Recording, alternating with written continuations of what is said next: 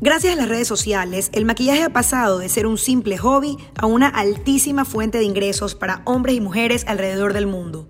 Es por eso que el primer capítulo de mi podcast será dirigido a aquellas personas que están luchando para salir adelante en esta profesión, que ya son maquilladores profesionales o que quisieran dedicarse a esto a futuro. Este es un espacio entretenido y dinámico dedicado a los amantes del maquillaje, donde compartiré mis experiencias en estos 18 años que tengo maquillando tips, consejos y muchas cosas más del mundo del maquillaje en general. En este primer capítulo les contaré cómo hice para comenzar, cómo me di a conocer y cuáles fueron esos factores que creo importantes a la hora de tener éxito en este medio tan competitivo. Esto es Conversando de Maquillaje con Andrea Navarrete. ¡Empezamos!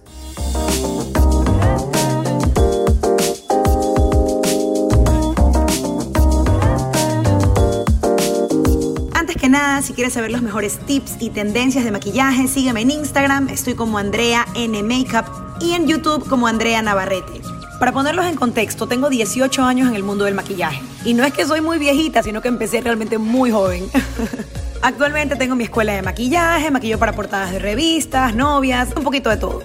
Y bueno, he estudiado en Madrid, en New York y me encanta lo que hago. Ahora, ¿cómo hacer para tener éxito en este mundo tan competitivo con tantos maquilladores espectaculares, con gente tan habilidosa? Y es que gente talentosa hay mucha.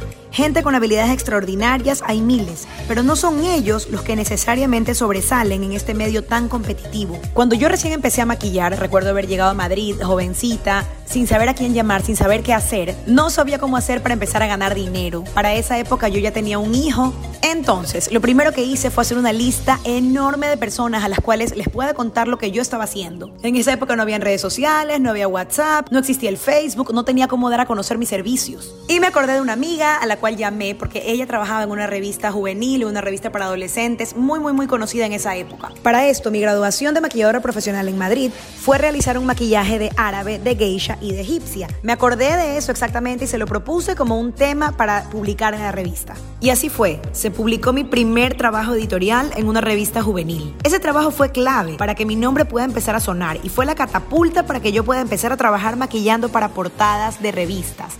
Les cuento cómo fue. Ese día, cuando fui a maquillar para esa revista juvenil, conocí a la editora y algunas de las redactoras de Revista Hogar. La Revista Hogar era la revista de belleza más vendida en nuestro país, la de mayor trayectoria, la de mayor circulación. En mi casa siempre todo el mundo leía Revista Hogar y crecí viendo la Revista Hogar. Para mí era algo súper aspiracional. Y cuando fui a esa revista juvenil, que era de los mismos dueños del grupo de la Revista Hogar, me conocí así de pasadita con sus redactoras, con sus editoras. Y miren cómo es la vida, miren lo que me pasa. Pocos días después de haber estado ahí, recibo una llamada de una de las redactoras. Me dice, Andrea, imagínate que tenemos una portada mañana para Revista Hogar y nos canceló la persona que maquilla y que peina. ¿Tú podrás venir? En ese momento yo me quería morir porque no me sentía lista, no me sentía preparada, pero al mismo tiempo sentía tantas ganas de hacerlo y sentía que no podía decir que no. Obviamente le dije, sí, por supuesto, yo te llevo quien peina, yo voy, tranquila, todo va a estar bien. Y al día siguiente yo estaba. Cerré el teléfono y aterrada empecé a buscar quien peine y bueno, todo salió bien. Esa fue mi primera portada de Revista Hogar y les puedo decir que después de tantos años ya tengo más de 100 portadas de Revista Hogar, no solamente de esa revista, también de otras revistas muy conocidas en mi país. Moraleja, moraleja, moraleja. Hay que ser recursivos, hay que decir que sí, hay que estar siempre dispuesto. Y digo recursivos porque definitivamente yo no me sentía lista, no, no peinaba, no era mi fuerte y ellos necesitaban a alguien que también peine, pero llevé a la persona correcta y definitivamente todo salió bien. Cuando las cosas son para ti, son para ti. Y definitivamente yo creo que mientras tú tengas siempre tu mente, tu cabeza y tu cuerpo dispuesto, entonces las cosas fluyen. Y eso fue lo que me pasó en esa ocasión. Creo que el ser recursivo es una herramienta básica que tiene que tener cualquier profesional a la hora de, desempeñar su rol. Y para las maquilladoras, para los maquilladores, es demasiado importante ser recursivos. Les voy a dar ejemplos concretos de esto. Cuando recibes la llamada de alguien que se quiere maquillar, ya sea una persona particular, alguien que tiene un evento, una novia, o de repente estás recibiendo la llamada de algún medio, de alguna revista, de algún medio impreso o de algún medio digital en este caso, es muy fácil decir, ok, yo voy, maquillo y ya está. Sin embargo, en mi caso, algo que me ha diferenciado del resto es que siempre yo trato de buscar y solucionarle la vida a la persona que me está llamando. Entonces ahí viene la pregunta, ¿ya tienes quien te peine? ¿Ya tienes modelo para la producción? ¿Ya tienes locación para hacer esa producción? Y de esa manera yo siempre ayudo a la persona que me está contratando para que mi servicio de maquillaje se pueda dar en una mejor condición. Es decir, si es por un medio impreso o digital, para una foto, eh, a mí me encanta poder sugerir a la modelo, porque a veces cuando el medio te sugiere a la modelo, te pone a cualquier persona que tal vez no tenga los, rasgos o las características en su rostro para que el maquillaje se luzca mucho mejor. De repente unos ojos expresivos, de repente una piel que, se puede adaptar mejor al, maquillaje. Entonces en ese caso yo recomiendo a la modelo. O, a veces la persona que te está llamando no tiene todavía alguien que peine y al llamarte a ti y tú decirle, ok, yo llevo a la persona que peine, le estás solucionando un problema, entonces en el momento de contratar a una siguiente persona para que maquille en eh, una producción posterior, siempre va a pensar en ti, porque tú no solamente que haces tu trabajo, sino que también solucionas problemas. Entonces, la primera característica, la primera cualidad que debes de tener como maquillador en este mundo tan competitivo para sobresalir eh, es definitivamente ser recursivo. Segunda cualidad, segunda característica demasiado importante es ser empático. En ser empático me refiero en tratar de no solamente ir desempeñar su trabajo, sino también de lograr una empatía, de lograr una relación, una buena relación con las personas que te están contratando, con las personas con las que estás trabajando, con el fotógrafo, con la modelo, con tu clienta, con su familia, con la mamá de la novia.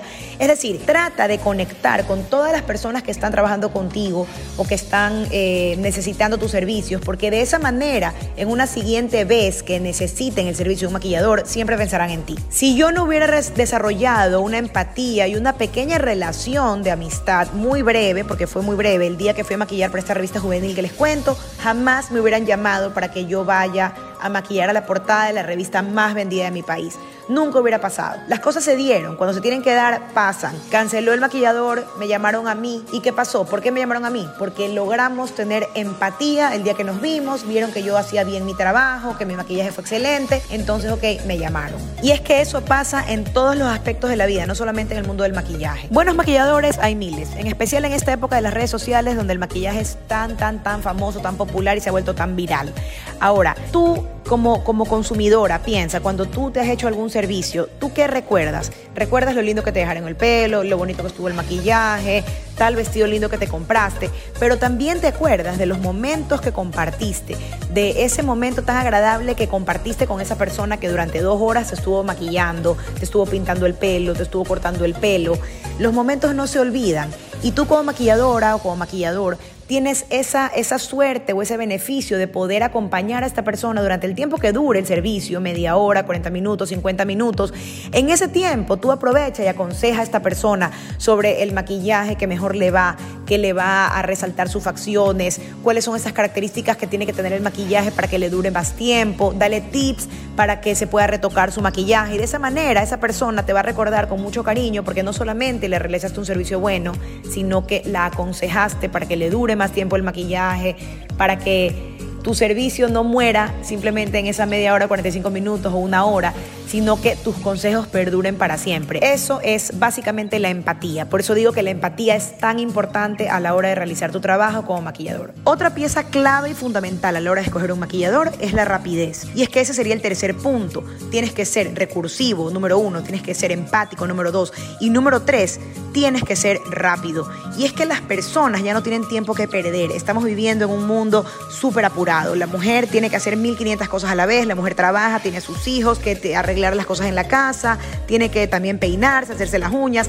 Nadie tiene tiempo de ir a maquillarse en una hora y media con el relax total, a menos que sea soltera, que no es el caso de la mayoría de la gente que se maquilla. Entonces, como vas a tener mujeres que están apuradísimas, algo que te diferencia del resto es que tú realmente seas rápido. Por mi experiencia, en mi escuela, lo que yo veo es que la mayoría de maquilladores creen que tienen que hacer 15 mil pasos de maquillaje, como lo ven en YouTube y en Instagram. Y es que estos videos tan tipo show que vemos en YouTube y en Instagram con miles de primers, miles de bases, miles de polvos, no son necesariamente aplicables a la vida real.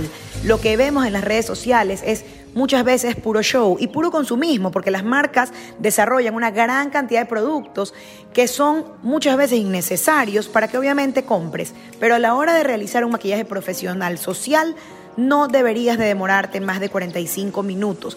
Nosotros tenemos la experiencia y la práctica de 18 años, por eso en mi escuela nos demoramos, en mi, estudio de maquillaje nos demoramos media hora cuando maquillamos y eso nos diferencia del resto, eso es algo que valoran muchísimo nuestras clientas y, y bueno, pues ese es mi consejo para ustedes, rapidez. Y bueno, con esto hemos terminado mi primer podcast. En el próximo podcast hablaremos sobre el maquillaje de novias. Tengo tantas experiencias habiendo maquillado novias durante mis 18 años de trabajo que les voy a dar algunos tips y les voy a contar algunas anécdotas maquillando a las novias. Me ha encantado compartir con ustedes este espacio para los makeup lovers, para los amantes del maquillaje. Nos vemos pronto en una siguiente edición. No olviden seguirme en mis redes sociales. Estoy en Instagram y en Facebook como Andrea N Makeup. Me encuentran en YouTube como Andrea Navarrete. Si quieren cursos en línea, me encuentran como andreanavarrete.com, donde podrán acceder a todos mis cursos online. Esto fue Conversando de Maquillaje con Andrea Navarrete. Un abrazo y nos vemos pronto.